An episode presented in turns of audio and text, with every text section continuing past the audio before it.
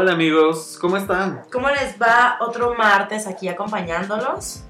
Muy contentos de estar aquí. Yo soy Andy Y yo soy Juanjo. y este es el episodio número 46 de su podcast favorito. El lonche. Uh. Ay, qué padre. ¿Qué tal nos trató la semana, amigos? Porque yo, de verdad, que vengo destrozada. Sí, amiga, se te ve nomás porque nuestros loncheros no pueden no ver me tu pueden cara. ver porque, Si no, híjole. descubrirían que has estado ahí un poco, pues digamos, activa en la vida. Ay, pues sí, es que déjenme les cuento rápido antes de empezar con el tema de la semana, pues que me voy a, la- a las Guadalajaras. Ay, qué padre, mía, que fuiste a mi rancho. Porque fui a visitar a la generala de Zapopan a prenderle sus veladoras porque es muy milagrosa, ¿eh? Ay, No se crean. No, pues fui a, fui a ver a los amigos. A la romería. Pero no, amiga, la romería ya. Bueno, ya casi. No, ya casi es, amigo. Qué fuerte. Ay. Pero sí fui. Y pues para los amigos de Guadalajara les traigo algunas recomendaciones muy padras. Ay, qué padre. Para los que están aquí también para que se lancen. Pero pues realmente estoy destrozada, enferma, cansada. Me duele todo. Pero bueno, aquí estamos, que es lo bueno. Pero bueno, amiga, ya se nos está haciendo costumbre que siempre estés cansada. y no, no te creas. Oye, sí es cierto. Han de decir, bueno, esta vieja jodida. Pero no se crean, amigos, soy fabulosa. Ay, Ay. eso a. Lo importante es que tenemos salud, amigos. Pues que tienen ustedes, Ay, ¿qué bueno, ay, basta. Pero bueno, ¿qué tal? Yo el, el sábado, porque ya era sábado, me agarré la fiesta tan cabrona que llegué a desayunar los taquitos Juan a las nueve y media. Ay, qué padre. ¿En los viva? taquitos, los amo, ya basta. Pues sí, pero bueno. Papa Cabaña te extraño un buen. Y tú, maldito aderezo ese delicioso. El día de hoy vamos a hablar un tema, de un tema, perdón, que va muy de la mano con lo que estuvimos platicando la semana, La semana pasada, pasada. sobre los asesinos seriales y toda esta onda. Que esperemos que hayan visto Mindhunter, porque la verdad es que ya la terminamos ambos dos. Sí, amigos, pero necesitamos así como que nos digan. ah, es más, amigo, hay que hacer un poll, anótalo. Ahí sí. Para ver si ya la acabaron de ver o no, para poder tener un foro de Sí. discusión sobre el final. Porque si no, pues nomás vamos a spoiler a lo güey y pues. ¿Qué caso tiene, da? Y yo, Mindhunter. Y Juan, Juanjo anotando así de. En secre, no se crea. Ay, yo soy súper secre, amigos, la verdad. Pero- Pero, ejecutiva bilingüe. Ah, Taquimecanógrafa. Obviamente. Obviamente, amigos. Ay, Y- qué- Muy diestra para las manualidades. Ay, Pues eso dicen sus amantes, ¿eh? Ay, Ay, cállate. Andrea, basta. A ver. Bueno, ya. El día de hoy vamos a hablar de este tema que es los cultos y las Y las sectas. Porque, eh, como ustedes saben, algunos de estos asesinos seriales de los que hablábamos el episodio pasado eran, eh, por así decirlo, fundadores de algunas sectas o de o algunos pertenecientes a algunos cultos. Entonces, pues se nos hizo padre y pues la verdad cultos. Se porque nos hizo fácil. Ay, aparte de que se nos hizo fácil, pues ya saben que nos encanta y todo eso del misticismo, los cultos. sí, la verdad es que sí. La gente lo quita y así. No, y sobre todo porque luego, ahorita, bueno, en nuestras épocas, bueno, siempre en todas las épocas, pero creo que ahora, como nos hemos vuelto como más solitarios y todo esto de, de- de ser como tan ensimismados y etcétera, etcétera, como que también han proliferado más sectas, siento yo, Sí, totalmente. ¿no? ¿No opinas? Pues es que es ese vacío. O sea, siento que de que, de que muchas personas tienen, te sienten como ese vacío. Que de alguna otra forma, a lo mejor el catolicismo dejó de dárselos. Y por Sí, eso cualquier otra religión? ¿no? Sí, exacto. O sea, que la religión en la que profesaban no los hacen sentir llenos y entonces se encuentran estos lugares como que los hacen sentir valiosos, que los hacen sentir un exacto, un refugio. Y pues tras que se convierten como la Yuri y... dejan vuelven homofóbicos. Todo, Ah. exacto, exactamente. Pero pues bueno, al final de cuentas cada quien sabe eh, hacia dónde se mete. Espero que mínimo antes de meterse en cosas investiguen. investiguen. Pero bueno, vamos a empezar. Eh, todas las sectas regularmente tienen un culto. Entonces les voy a leer la definición de qué De es un culto. culto, porque si bien eh, tenemos una idea, pues hay que, hay que profundizar un poquito más, ¿no? Entonces el culto procede del latín cultus y tiene varios significados. Y no significa que ustedes lean mucho, amigos. Exacto, ¿no? Y que Eh, vayan mucho al como adjetivo, el término culto permite nombrar a quien, quien está dotado de, de conocimientos que provienen de una instrucción o de la cultura. Pero también en otros, en otros ámbitos, en el ámbito que nos conviene a nosotros, Que nos un culto también es un homenaje externo a un dios o a una religión.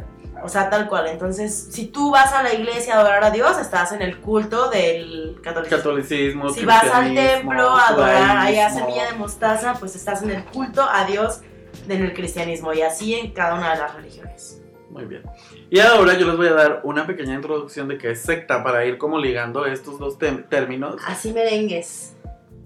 Eh, Una secta es el conjunto de seguidores de una doctrina religiosa o, o ideológica concreta que representa una sección o un, o un sector desprendido de un conjunto más amplio. Es decir, la mayoría de los de las sectas comienzan por la disidencia, ¿no? Exacto. De religiones mucho más grandes o de eh, cultos a ciertas deidades que en la mayoría de un espacio geográfico tienen y que de repente alguien dice, no, yo no creo que, o sea, creo en todo esto, pero no en esta otra cosa. Ajá, pero yo como que Y no se creo que va por ahí, entonces voy a armar mi propio culto, mi propia religión. Arma su propia religión y a eso se le llama secta. Es como una parte separatista de una religión mucho más grande. Y pues eh, es como la mayoría de nosotros conocemos a, a varios de estos, em, pues, eh, ¿cómo se dice? A, a varios de estos movimientos Grupos o religiosos, ajá, por grupos así religiosos. Algo que me parece súper importante mencionar aquí, amigo, es que anteriormente. ya se fue. Es que anteriormente eh, la mayoría de los grupos eh, o sectas estaban relacionados con herejía. ¿No? Entonces, si tú tenías una secta, eras un hereje. Y hoy por hoy, como que ha ido cambiando un poco. Aunque a mí, la verdad, se me sigue haciendo del diablo, ¿eh? Lo que pasa es que, obviamente, como eran una parte separada de una, de un, de una religión mayoritaria, pues de, de algo mucho más grande, las personas que estaban encargadas o al frente de esas religiones, obviamente los tachaban de herejes, porque estaban yendo en contra de una Sí, porque doctrina. estaban rompiendo la doctrina. Entonces, Y obviamente, la, y la norma. la palabra secta siempre se ha eh, ligado a algo secta- negativo. A secta satánica Ajá, siempre se liga a algo negativo cuando no necesariamente es negativo. Simplemente es como, ya dijimos, un brazo o una extensión, de otra cosa más grande. Y, y bueno, después de, de haber sido considerados herejes, en los años, por ahí de los años 80, dejó de llamarse sectas ocultos y empezó a llamarse como nuevos movimientos religiosos. Entonces ya empezaron a aceptar un poquito más esta apertura de, pues, de elección en la que tú puedes decir, bueno, yo pertenezco aquí, yo pertenezco Y de hecho se hizo este, este cambio de nombre justo para quitarle como esa, eh, eh, esa parte negativa al hecho de decir, ay, yo pertenezco a tal secta. Porque ya con decir yo soy de tal secta ya era como de, Dios está en el, con el diablo o en algún movimiento terrible o me va a matar o me va a asesinar o algo así súper feo o le lavan el cerebro etcétera, etcétera. Que la verdad todas las religiones lavan el cerebro, pero bueno, ese es otro asunto. Ese es otro asunto, amigo. Esas son cosas que no cambian. Pero pues sí, totalmente se hizo para diferenciar el concepto negativo de las sectas, este otro nombre de nuevos movimientos religiosos. Y el término secta viene del latín sequi, que significa seguir, que se aplicaba a las escuelas de filosofía. Obviamente todo esto nace de movimientos filosóficos porque pues es una manera de tratar de entender la vida, ¿no? Como cualquier religión. Pues bueno, en el mundo antiguo se les consideraba sectarios a los que seguían eh, a movimientos filosóficos o a los filósofos de aquella época, ¿no? A Platón, Sí, de que tú eras discípulo Sócrates, de Sócrates, etcétera, discípulo de Platón. Y entonces decían, de es un sectario ideas". porque seguía a los filósofos de ese momento. Eh, después de, de el movimiento, bueno, no movimiento. Después de la creación o el nacimiento del cristianismo como tal. De eh, que nos obligaron a adoptarlo por una estrategia De hecho, política. los porque- judíos comenzaron a decirle secta del Nazareno a las personas que empezaron a seguir la doctrina de Jesús. Ay, suena bien padre. Puedes creerlo, o sea, al final de cuentas la religión católica o el cristianismo en general nacieron siendo una secta. Pues claro, porque rompieron con el paradigma de, De los del- judíos. del judaísmo, se convierten y pues como eran unos poquitos, pues empezaron a ser considerados como una secta. que mm, en muchas eh, religiones más abiertas como la católica ortodoxa y así, sí consideran al, judaísmo como una religión primaria u original incluso. Que esto se me hace muy contrario o muy contradictorio más bien, porque ay, como las- la religión original, entonces porque ustedes no son de esa religión, ¿no? Pero bueno, ya saben que las religiones nunca se ponen de acuerdo con nada.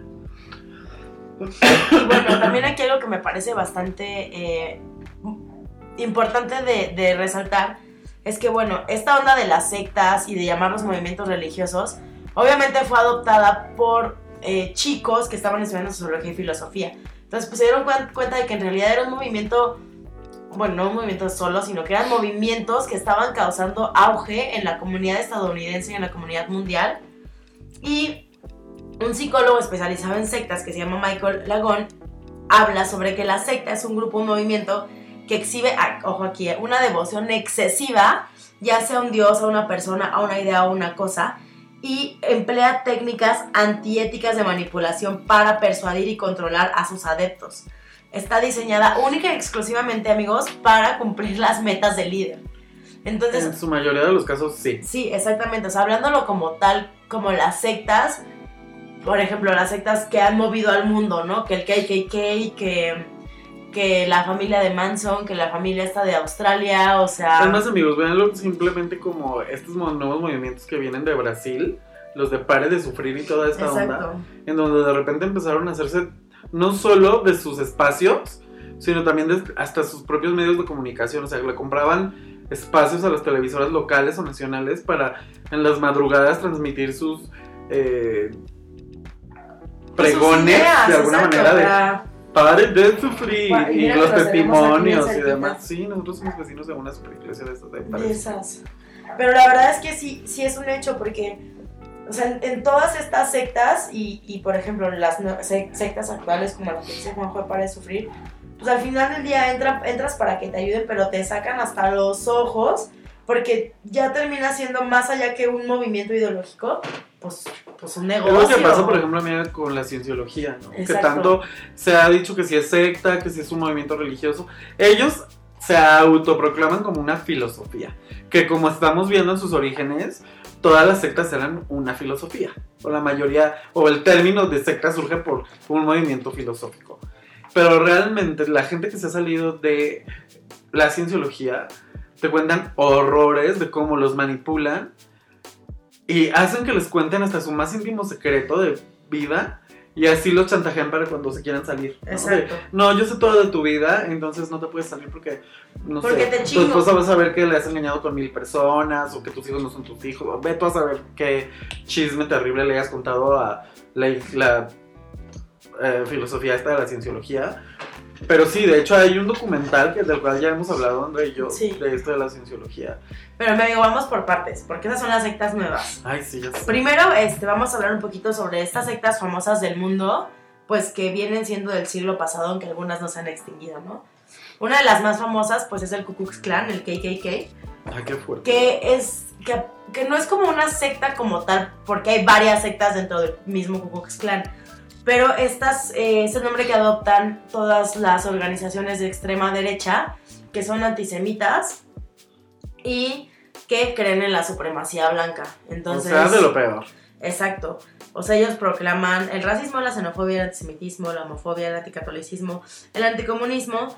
Y algo que pasa con estas sectas en específico es que sí llegan a recurrir al terrorismo y a la violencia y a los actos intimidatorios como la quema de cruces para obligar a imponer su criterio sobre sus víctimas. Sí, pues amedrentar, ¿no? O sea, generar como este miedo colectivo y que la gente realmente les... Ellos eh, crean como un falso poder Exacto. y entonces la gente dice, ay, no, no me puedo meter con ellos. Pero la realidad es que hicieron muchísimo daño en Estados Unidos. Siguen haciendo. Mataron a muchísima gente afroamericana. Pues es que, o sea, ponte Ay, a no, pensar no. que es, un- es una secta o un culto que, que está creado desde, desde la Segunda Guerra de Sucesión en el siglo XIX. Ay, no estamos sé. hablando que tiene siglos de existir Y no se ha extinto por completo, Exacto, obviamente. y que no se quedan extinto. semillas, ¿no? Y si a eso le sumamos que revolu- este, Segunda Guerra Mundial y todo este cotorreo, pues obviamente refuerza la idea de esta gente. Sí, y más este, recientemente Trump, pues... Exactamente. También tenemos otra, otra, otra secta y toda trabada, que es The Family, que pues La bueno, familia. esta es súper conocida y a los que ya vieron Ma- Ma- ah, Mindhunter, Mindhunter. pues les va a sonar porque pues esta, esta fue una secta realmente creada por Charles Manson. Charles Manson. Donde en teoría eh, proclamaba que el amor y que el otro y que tú me importas. Y justo le hacía creer a toda la gente que era súper especial. Entonces, regularmente eran chavitos y chavitas que venían de familias rotas. Entonces Charles Manson les decía, es que yo veo algo en ti. Y les- Pero fíjate, amiga, que era algo muy raro. Porque a lo mejor eran chavos que se eran como muy solitarios, pero realmente su familia como tal no era rota. De hecho, tenían un núcleo familiar que era, se podría decir, sano. Desde afuera, pues. Ajá. Adentro, a lo mejor Sí, pero- había como pero no mucha chavitos que se comunicación. sintieron outsiders. Pero al final de cuentas, o sea, muchos de ellos eran de que el número uno de la escuela, uno era hasta jefe de del periódico de la universidad donde estaba. Realmente él rompió como con e- este esquema o como con estas características que siempre veías tú en los asesinos seriales, que ya les contamos el episodio pasado. Pero como lo deja ver en Mindhunter, bueno, no quiero decir mucho porque no quiero spoilerear. El verdadero talento de este hombre es que veía la capacidad de romperse en esa gente. ¿Sabes? Era como de, a lo mejor por fuera te ves como bien perfecto, pero yo sé que por dentro Estás, roto, ¿sabes? De alguna manera eran personas que lo tenían todo y a la vez no tenían nada. Sí, eran outsiders. Porque- Que, no, como, sí, que no pertenecían. Porque la mayoría de ellos realmente eran alumnos destacados de familias promedio, ni siquiera eran familias Ricas, pobres, pobres, o sea, eran no. familias promedio, alumnos destacados, pero al final de cuentas no se sentían parte de la sociedad y eso era lo que abogaba mucho Charles Manson, que decía, yo no los hice así, la sociedad los hizo así. Yo solo les di lo que ellos que necesitaban o querían escuchar.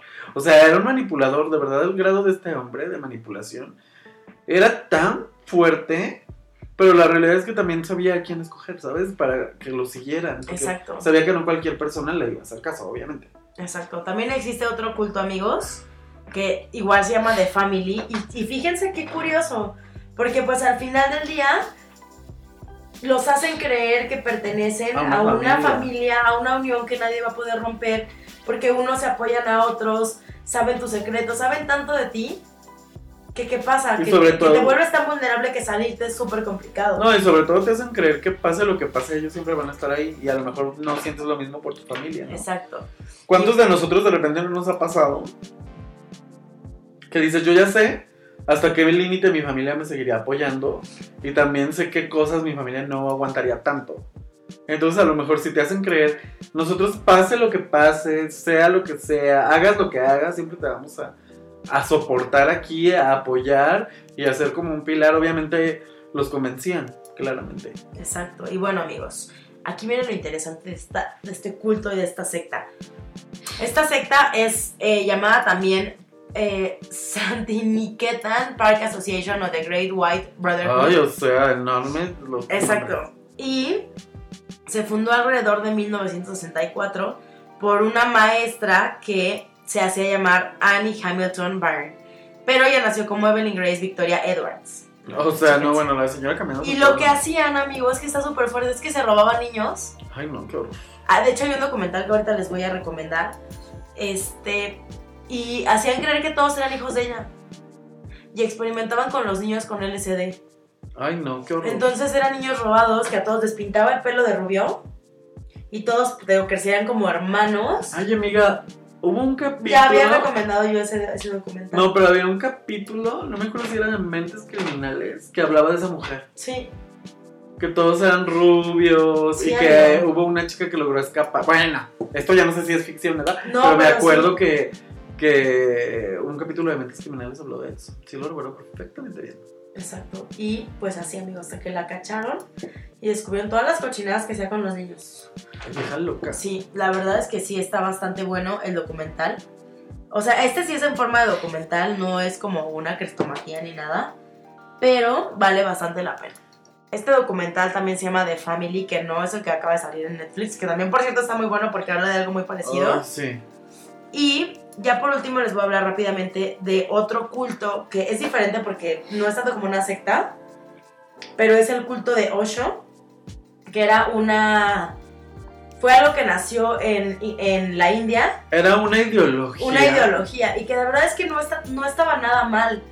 la forma en la que empezaron a predicar, porque eran pro aborto, pro, eh, pro, pro, pro planeación familiar. Pero es que, mira, según yo, el fundador, este Jeffrey Lund- Lundgren, ¿o ¿qué? Lundgren, era una persona que tuvo como un break de repente en su vida. Se va a la India a viajar, Ajá. regresa a Estados Unidos con esa filosofía y empieza a tener adeptos, conseguir adeptos, cada vez más No. adeptos. Velo, amigo. Es que, es que, es que es- está muy raro. Porque, Porque es- según yo, esa era la historia, ¿verdad? Te lo puedes estar equivocando. vean el documental de Wild Wild Country que está en Netflix, que te cuenta un poquito más sobre cómo fue todo esto. Pero lo que también me parece súper importante es que también juntaban a personas que no estaban como tan bien emocionalmente y demás. Pues sí, obviamente. Y los metían y lograron comprar un terreno gigantesco en Estados Unidos. Y envenenaron a un pueblo completo. Envenenaron un pueblo completo porque no los dejaban ser ellos. Porque querían sacarlos del pueblo, de hecho. Exactamente. Y les, les eh, enfermaron con cólera, no me acuerdo con qué. Ajá, Porque les infectaron el agua. exacto. Ay, no, qué horror. De verdad, esta gente es loca. O sea, sí, porque una cosa es tener una creencia y otra cosa, pues ya es llegar. No, y aparte tan dañino que fue y ahora venden en cualquier eh, Sanborns. Es más, hasta en los supermercados he visto así. Filosofía de Osho.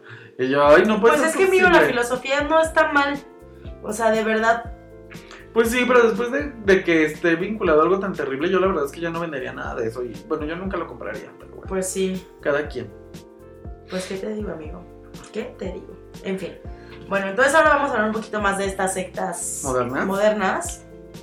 Y pues vamos a empezar con una del rancho, Ay, ¿cuál? ¿La luz del mundo? la luz del mundo. Ay, bueno, amigos, pero este, esta religión, que ellos se llaman así, pues, porque pues ya tienen demasiados adeptos y ya no es tanto como una secta.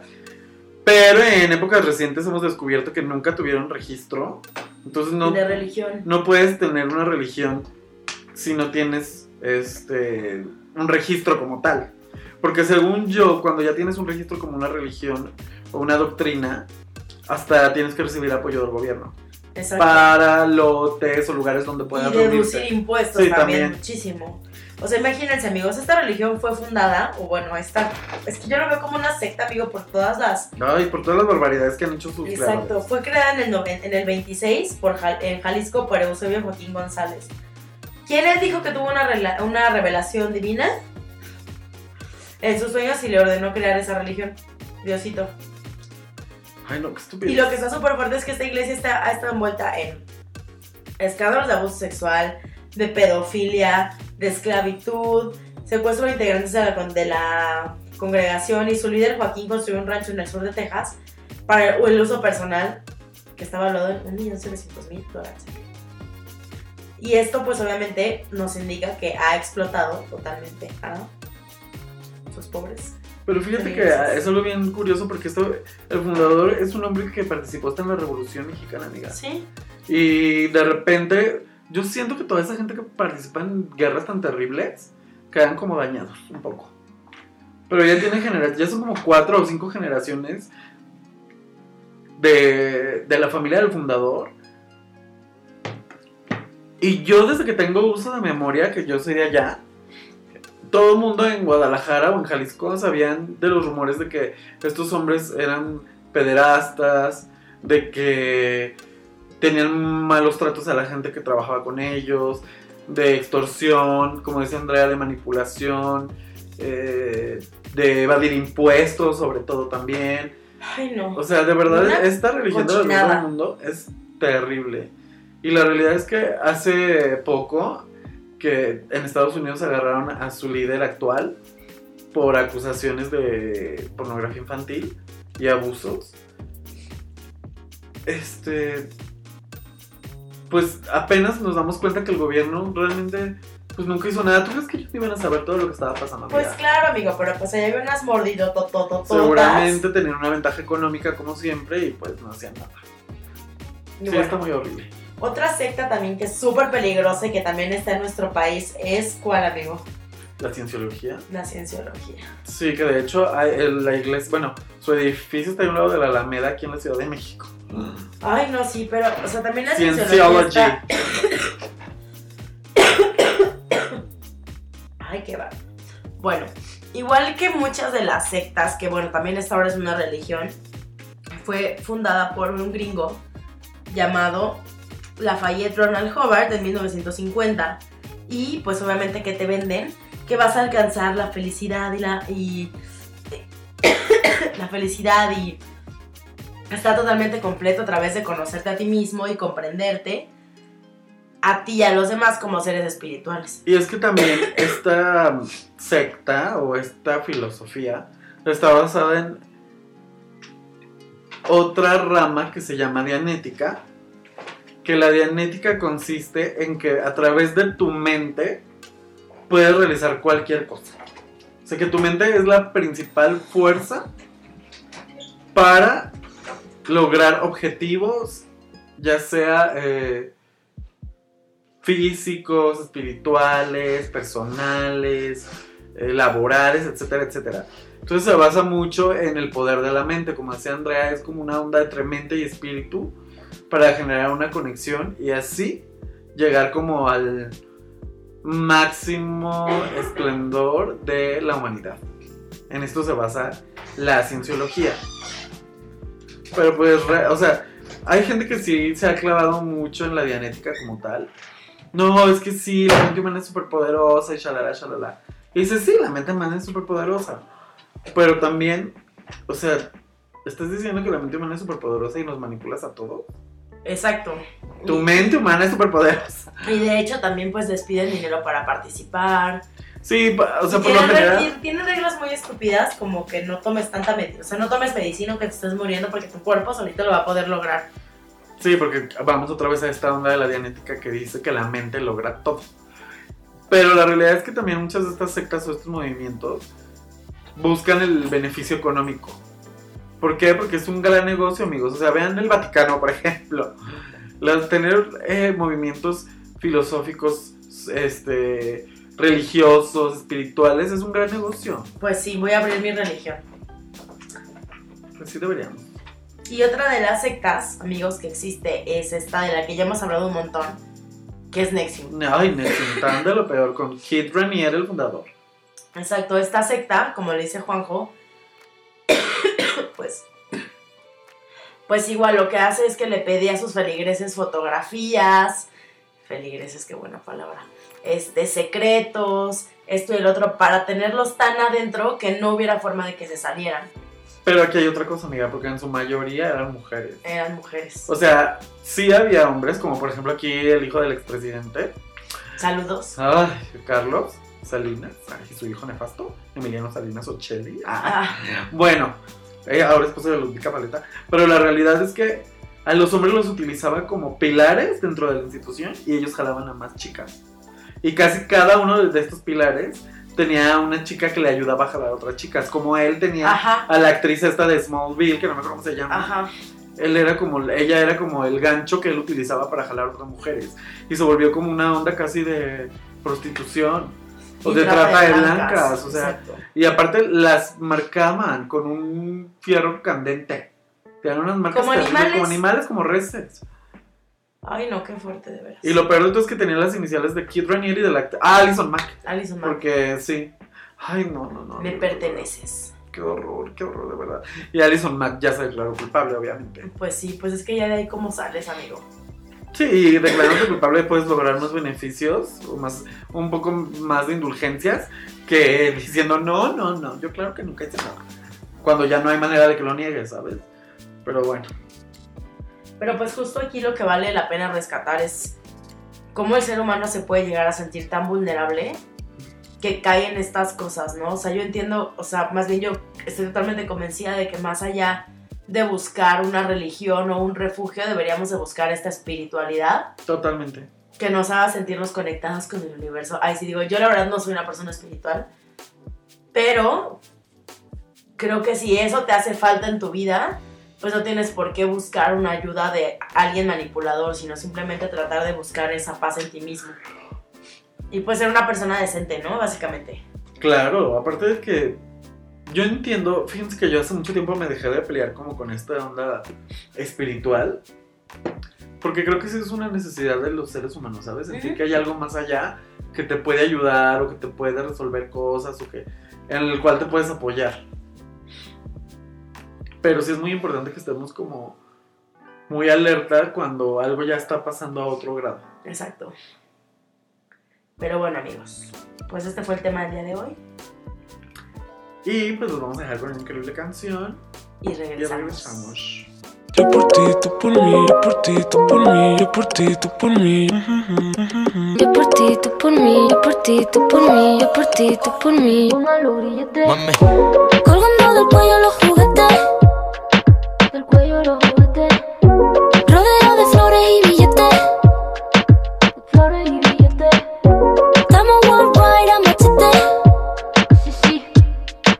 Y mira, bang, si con nosotros te entromete. Pa. No quieres que lo apriete. Me da igual si tu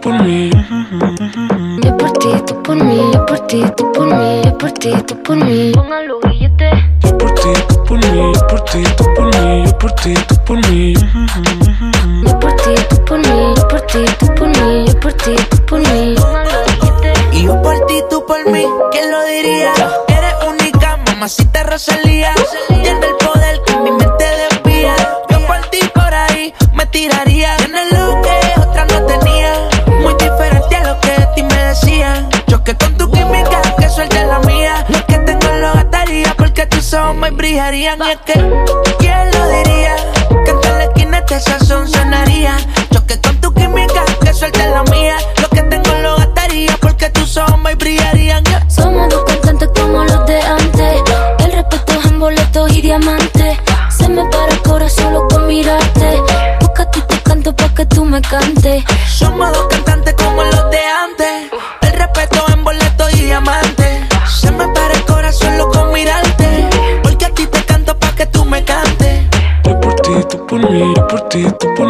por ti, tú por mí. Yo por ti, tú por mí, yo por ti, tú por mí, yo por ti, tú por mí. Grilletes. Yo por ti, tú por mí, yo por ti, tú por mí, yo por ti, tú por mí. Yo por ti, tú por mí, yo por ti, tú por mí, yo por ti, tú por mí. Yo por ti, tú por mí, yo por ti, tú por mí, yo por ti, tú por mí. Yo por ti, tú por mí, yo por ti, tú por mí, yo por ti, tú por mí. La Rosalía, mira, ¿quién lo diría? Que tal la esquina hasta sazón sonaría. Sazona. ¿Quién lo diría? Que tal la esquina hasta sazón sonaría. Por ti, ¿quién lo diría? Que tal la esquina hasta sazón sonaría. ¿Quién lo diría?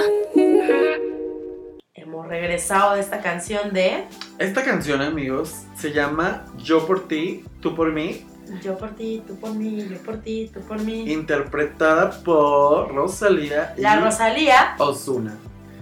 Cantante española, bueno, catalana, no se vayan a enojar. Ay, sí. Es de Barcelona, amigo. sí, pues sí. De Barcelona. Pero pues es- son catalanes los barceloneses al final de cuentas. Pero ella dice siempre que es de Que es Barcelona. de Barcelona. Ay, no, es que con esa gente uno ya no sabe, amigos, porque todos se molestan ya de todo, pero bueno. Y Ozuna, que es eh, puertorriqueño. Es su más reciente sencillo, que por cierto presentó ayer en los MTV. y con esto comenzamos la sección de ¡Chismes! Y bueno, esperando que Andrea no se muera en El primer chisme de la amigos, es que tengo un chingo de tos. Entonces voy a hacer todo lo posible por no morir. Pues bueno, uno de los primeros chismes, justo hablando de los MTV, es que Rosalía obtuvo un premio por mejor video latino. Latino con la canción de Con Altura. Con altura, con J Que Balvin y El, el, guincho, guincho que el que guincho les produjo. Y la verdad es que el guincho es súper bueno. Ah, ¿eh? Y la sí. verdad la canción está muy chida. El video está muy chido. Sí, la coreografía está muy chida. El styling, de todo, todo la neta ese video está Sí, bien que padre. este video, por si ustedes no lo saben, es un tributo a Britney. Por todos los vestuarios que saca y así.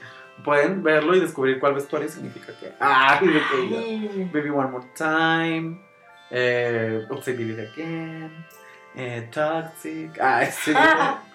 y bueno, Ay. sí, ya sabes. Yo, amigo, te juro que me quiero mandar a hacer el traje de las flamitas. Ay, ese traje está muy padre. Ay, para Halloween, ¿de qué vienes disfrazada de. de, la Rosalía. De la Rosalía. Ay, y con claro que van a saber, amigas. Pones ahorita que estás de moda, obvio van a saber. Yo nomás por enseñar Mira, Rosalía. Ah. Pero bueno. Y pues bueno, ese es uno de nuestros primeros chismes. Qué, buen, qué padre, amiga. Aparte, yo quería dar una mención especial que tenía mucho tiempo sin ver a los MTV como con tanta personalidad, Exacto. con de verdad estrellas, sino que ahí vayan puro relleno horrendo. De que de sus programas horribles. Ay, pero bueno, de cuando MTV sí era una cadena de videos musicales y no de reality shows. No, de y es que, basura. ¿sabes qué pasa, amigo? Que ahorita los videos también están teniendo esta relevancia que habían dejado de tener hace unos años. Pues sí. O sea, que si bien ya no ves el video en MTV, te avisa YouTube que va a salir y ahí estás como pendejo y lo ves y lo vuelves a poner y lo vuelves a poner. No, pero yo creo que siempre ha habido como una. Siempre ha habido videos increíbles. Eso sí, pero como que siento que ahorita ya volvió a ver el auge Siento del que video. más bien hay generación, había una generación grande como la Z Ajá. que ya está en una etapa de adolescencia ahora sí. O pubertad, donde ya empieza a No, escuchar amigo, más los adolescentes ya son ya son adultitos también, los Zetas. Ay, bueno, pues. Bueno, o sea, sí. mi hermano es Z y tiene 24. 95. Según yo empezaban en el 97. No, 95.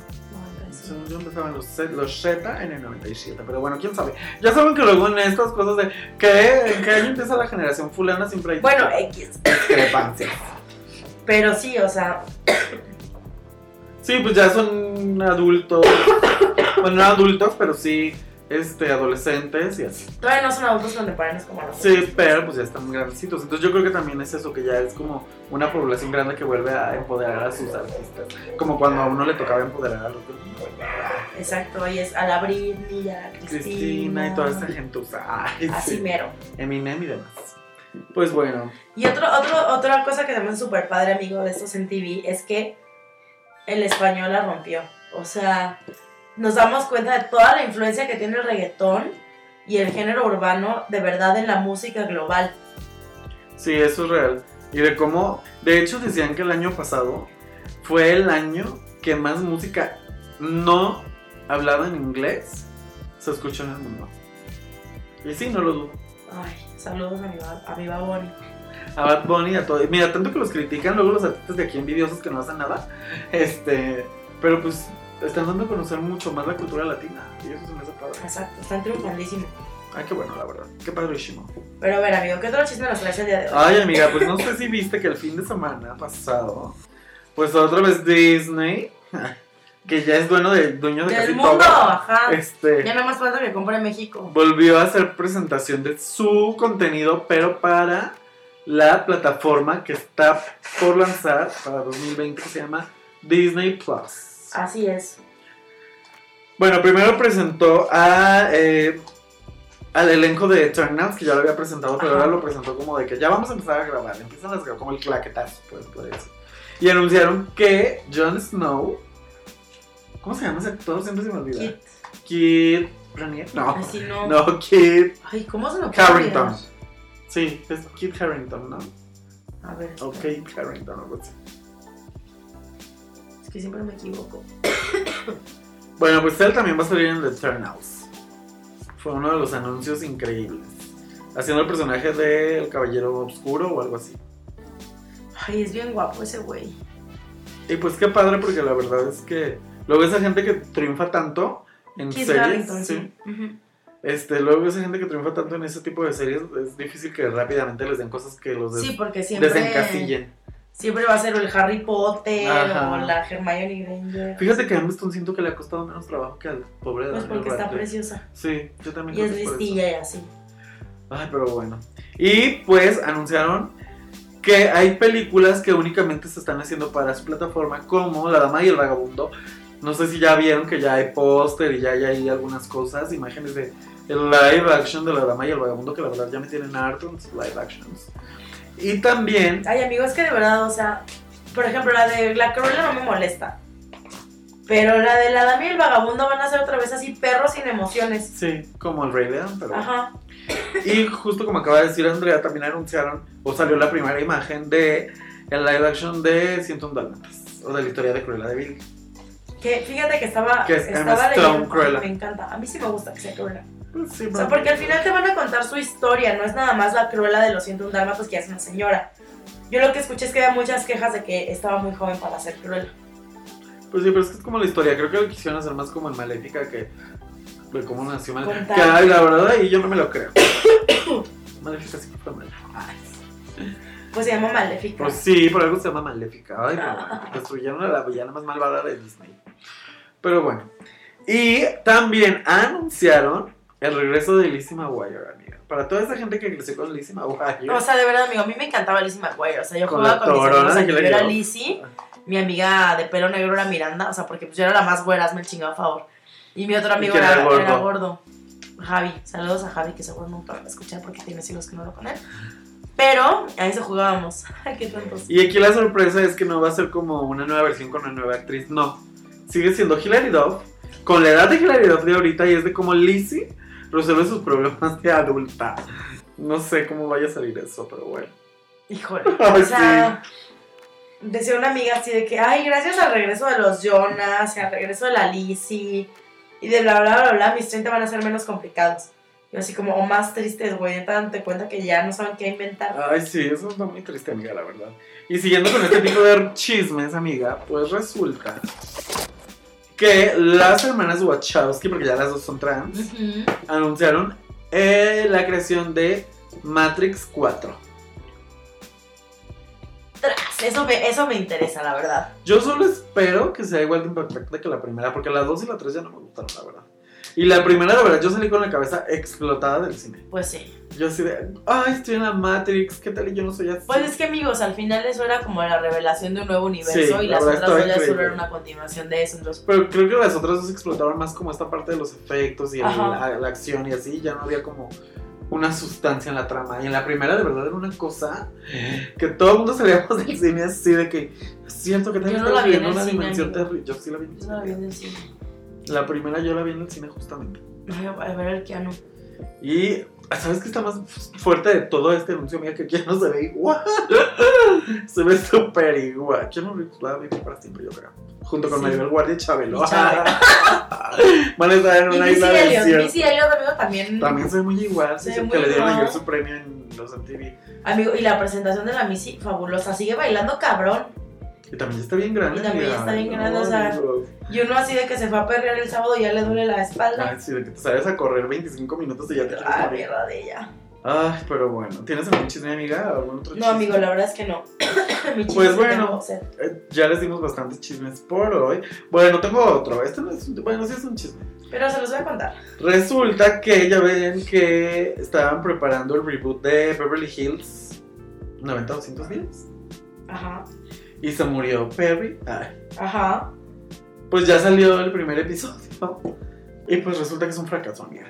Ay, Pues es que también, ¿qué esperaban, amigo? Porque aparte también esa serie se trata de que son ellos, o sea, no son sus personajes, son ellos actores, hablando de que les fue muy mal en la vida y quieren revivir sus carreras. Eh, De eso se trata la serie, en serio. O sea, de su vida real. Entonces como que toda la gente así de, ay, qué pelusos, qué horror. Y pues no, no funcionó. Al parecer ha tenido muy malas críticas.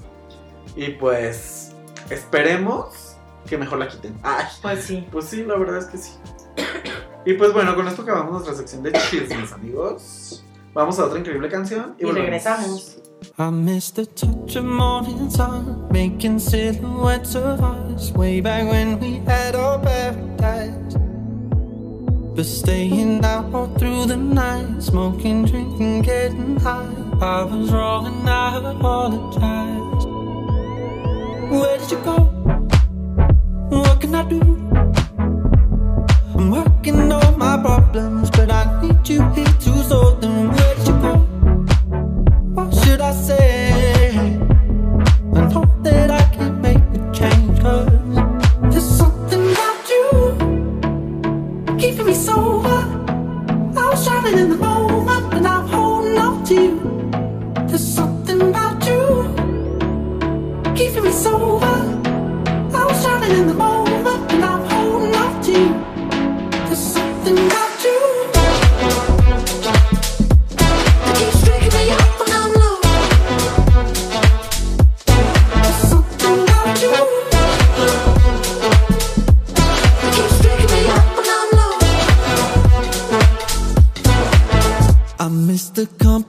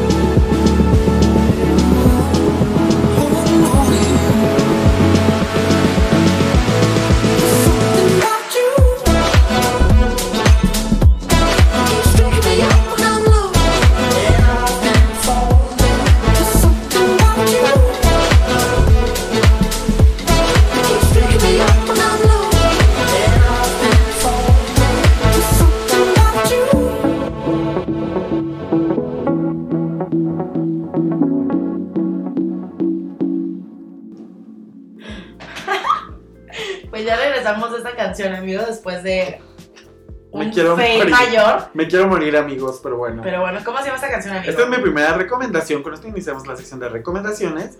Esta canción se llama. Muy, de una muy bonita manera. Ya estoy guardando el maldito video. ¡Osh! ¡Osh, amigos! Ustedes no saben, pero tuvimos una falla ahorita muy bonita. Something About You se llama la canción. Y es de Rudimental con. Rudimental, perdón. Con Elder Brook. Esta es, Rudimental es una banda inglesa, Elder es un cantante inglés. Y por primera vez hacen esta colaboración juntos. Esta canción tiene un par de semanas. Escúchenla, es muy bonita. Está como para pasar la tarde soleada. Sí, muy bien, increíble. Y pues bueno, amigos, yo les traigo otra recomendación muy increíble porque pues obviamente el fin de semana que fui a la tierra de la Generala de Zapopan, aproveché para ir a, a ver a mi, en mi casa con mis monstruos. En casa con mi mamá. en casa con mis monstruos. Esta exposición es una exposición De Guillermo del Toro. de Guillermo del Toro, donde puedes ver absolutamente toda la colección que él tiene en la Big House en Los Ángeles, donde él vive. Y algo que se me hace súper interesante de, de comentar, amigo, es que él limpia su casa. Porque dice que ha tenido dos muchachas y esas dos muchachas sin querer le rompieron, bueno, no muchachas, señoras que le ayudan, le rompieron dos figuritas y dijo, no me puedo exponer a que esto me pase, entonces tiene de las maquinitas que van andando solitas y él todos los domingos se dedica religiosamente a limpiar la casa. Ay, no, esta No, gente ridícula de mi rancho. Esta exposición tiene ocho salas donde puedes empezar a ver desde la infancia las cosas que lo fueron inspirando y cómo se fue formando para crear todos los personajes y todo lo que, lo que, o sea, todo el legado que nos ha dejado todo el lo que es ahora, ¿no? Todas sus referencias. Exactamente. Y pues es inspiración, como dice Andrea. Es una exposición que dura aproximadamente dos horas y media para que si van se vayan pues con zapato cómodo y con suéter porque como hay muchas pinturas pues Lo tienen ahí tienen bien helado, ¿no? ¿no? Ay, sí. También algo, bien padre es que tiene Bueno, mucho arte acondicionado. sacro porque él, él lo que contaba es que las primeras historias de terror que él vivió era lo que veía en la iglesia con su abuelo. O sea, imagínense hay un satanás devorando las tripas de alguien, pues obviamente es algo que asusta muchísimo. arte sacro sí es muy eh, Muy crudo y muy sí, feo. es muy cruel. Ujú.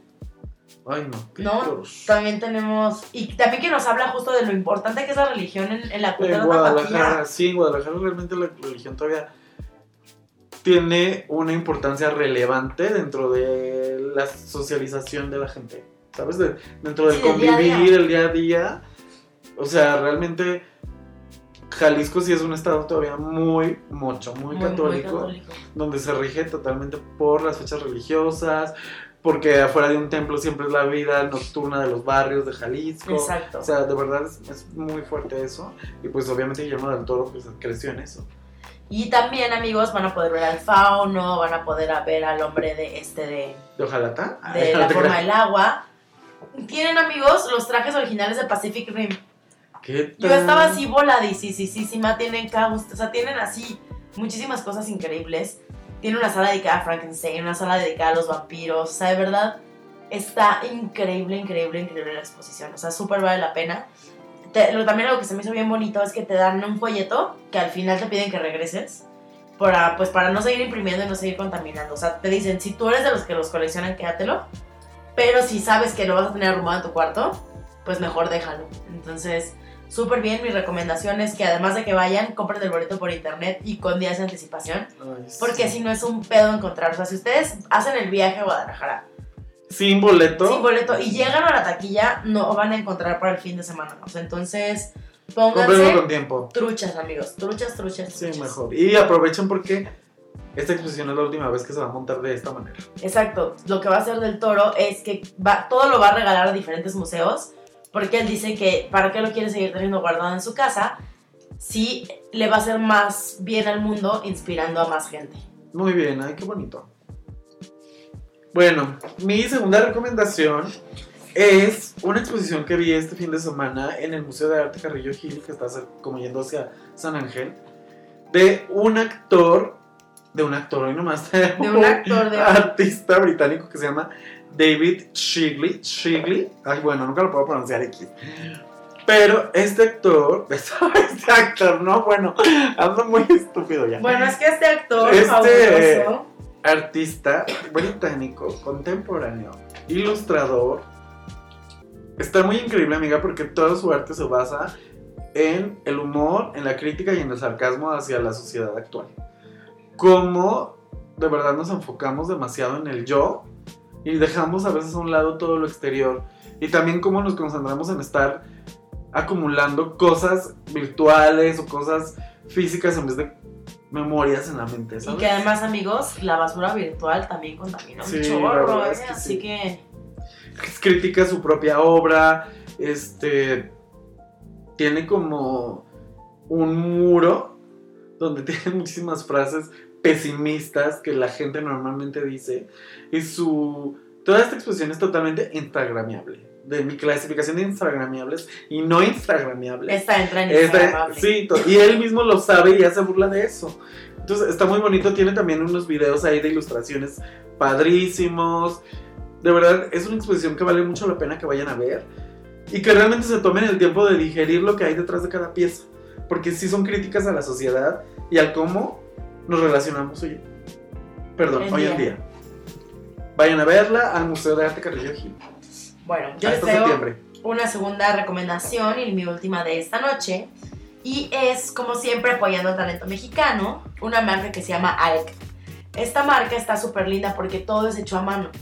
Y rescata muchísimo esta onda de los bordados, del macramé, de todas estas cosas de nuestros antepasados. Esta marca es originaria de Colima, pero mucha de su inspiración la tiene en los bordados chapanecos, porque el diseñador que se llama Gerardo, Carva- Gerardo Carvajal estuvo viviendo en Tuxtla Gutiérrez y de ahí saca toda su inspiración. Ay, qué padre. Entonces la verdad es que está súper linda, la pueden encontrar en Instagram como Areca Diseño Mexicano. Denle follow porque además tenemos Sorpresa. un giveaway de la marca. Entonces, para la primera persona que después de escuchar el podcast siga a Areca con K Diseño Mexicano y nos mande un screenshot De que ya lo siguió. de que ella lo siguió, se va a llevar una increíble playera teñida a mano de la marca. Ay, qué padre, amigos. Pónganse las pilas, escuchen el podcast completo porque si no, no se van a enterar de este increíble giveaway. ¡Ah! Exacto. Y muchas gracias a Areca Gracias, Areca. por, por apoyarnos y muchos saludos a Jera. Muy bien. Lo mejor es apoyar a El talento mexicano. el talento mexicano y todo lo que se hace aquí, que de verdad tenemos gente muy emprendedora, increíble y muy talentosa. Hay talento, solo falta apoyarlo. Sí, a veces solo falta apoyarlo, la verdad es que sí. Y ahí también, pues obviamente después de seguirle, échenle un ojo a, a los diseños y cómprenle mucho. Sí, cómprenle, cómprenle. Y pues bueno, amiga, ya la última recomendación, bueno, mi última recomendación de hoy en día es que ya subieron a la plataforma de Netflix la película de Jóvenes Brujas. Esta película, como dice Andrea de Guillermo del Toro, es una inspiración mía totalmente. Ay, sí. En épocas oscuras descubrí a través de esta película que todos podemos ser diferentes de muchas maneras. Y que no es necesario encajar todo el tiempo para sentirte cómodo con tu piel. Entonces, de verdad, yo les recomiendo muchísimo que vean The Craft, la historia de cuatro muchachas que quieren invocar al espíritu de Manon, quien es la fuerza de la naturaleza que todo lo sabe y todo lo ve, y el dios primigenio, para que les dé la fuerza de cambiar lo que está mal en sus vidas. Esto aderezado, obviamente, con todas las problemáticas de los adolescentes, porque pues son brujas adolescentes. Ya estoy viendo, amigo, que la negrita sí tiene carrera, ¿eh? Ay, está Robin Tooney, está Ned Campbell, Fairuza Balk, ¿y cómo se llama la negrita? Rachel True. Rachel True, la negrita. Ay, sí, no, La no sé. negrita. Ay, pues está bien padre. Ay, ¿saben quién sale también ahí? Kid Ulrich. Ujú. ¿Es Kid Ulrich o Kid Ulrich? No me acuerdo. Pero es el que sale también en Scream. Exacto. Ay, está bien padre. Pues sí, pues la verdad es que- Y él sale en la de Riverdale. Ujú. Del papá de Torombolo. Todo, bueno. Siempre le dan papeles de malvado, ¿te fijas? Pues es que sí Es que tiene, tiene la cara de malvado. Sí, la verdad, sí. Sí tiene la cara de malvado. Ay, amiga, ya mis ídolos adolescentes. Ya son unos Ya son los papás de las nuevas. Bueno, ponle que yo ahí estaba muy chiquito. Cuando salió Jóvenes Brujas tendría como 13 años. Claro, pero pues de todas formas eras un adolescente y ellos habrán tenido como veintitantos. Sí, sí, fácil. Como 20 mínimo. Ajá, Entonces sí, me ganaban como con 7 años. Ay, entonces ya no me siento tan mal. pues no. No, pues no. Todavía no estás en edad de ser papá, Juanjo, no andes inventando. Ah. Primero quiero que le des la vida a Paulino que se merece. Ay, cállate. Y después de eso hablamos Más, de, por de que ha que, costado y de que tengas hijos. Antes que yo. Pero bueno, este fue nuestro episodio número 46. Espero que les haya agradado. Ya saben, Déjenos- pónganse las Sí, pilas. pónganse las pilas. Déjenos comentarios. ¿Qué opinan de los temas? ¿Qué opinan de nosotros? ¿Qué gustaría ¿Qué opinan de Es súper importante que les guste ¿Qué les gustaría escuchar? Recuerden que estamos en Instagram, Facebook y Twitter. Y amiga, estamos en SoundCloud, Spotify, Spotify y iTunes, como el lonche, los queremos muchísimo. Y los queremos ver triunfar. Los queremos, los queremos escuchar, ah no, ya me trabé. Los queremos ver pendientes la semana que entra del nuevo podcast. Y los queremos ver ganadores con el giveaway. Así es. Un besote y hasta la próxima Hasta la semana. próxima. Bye.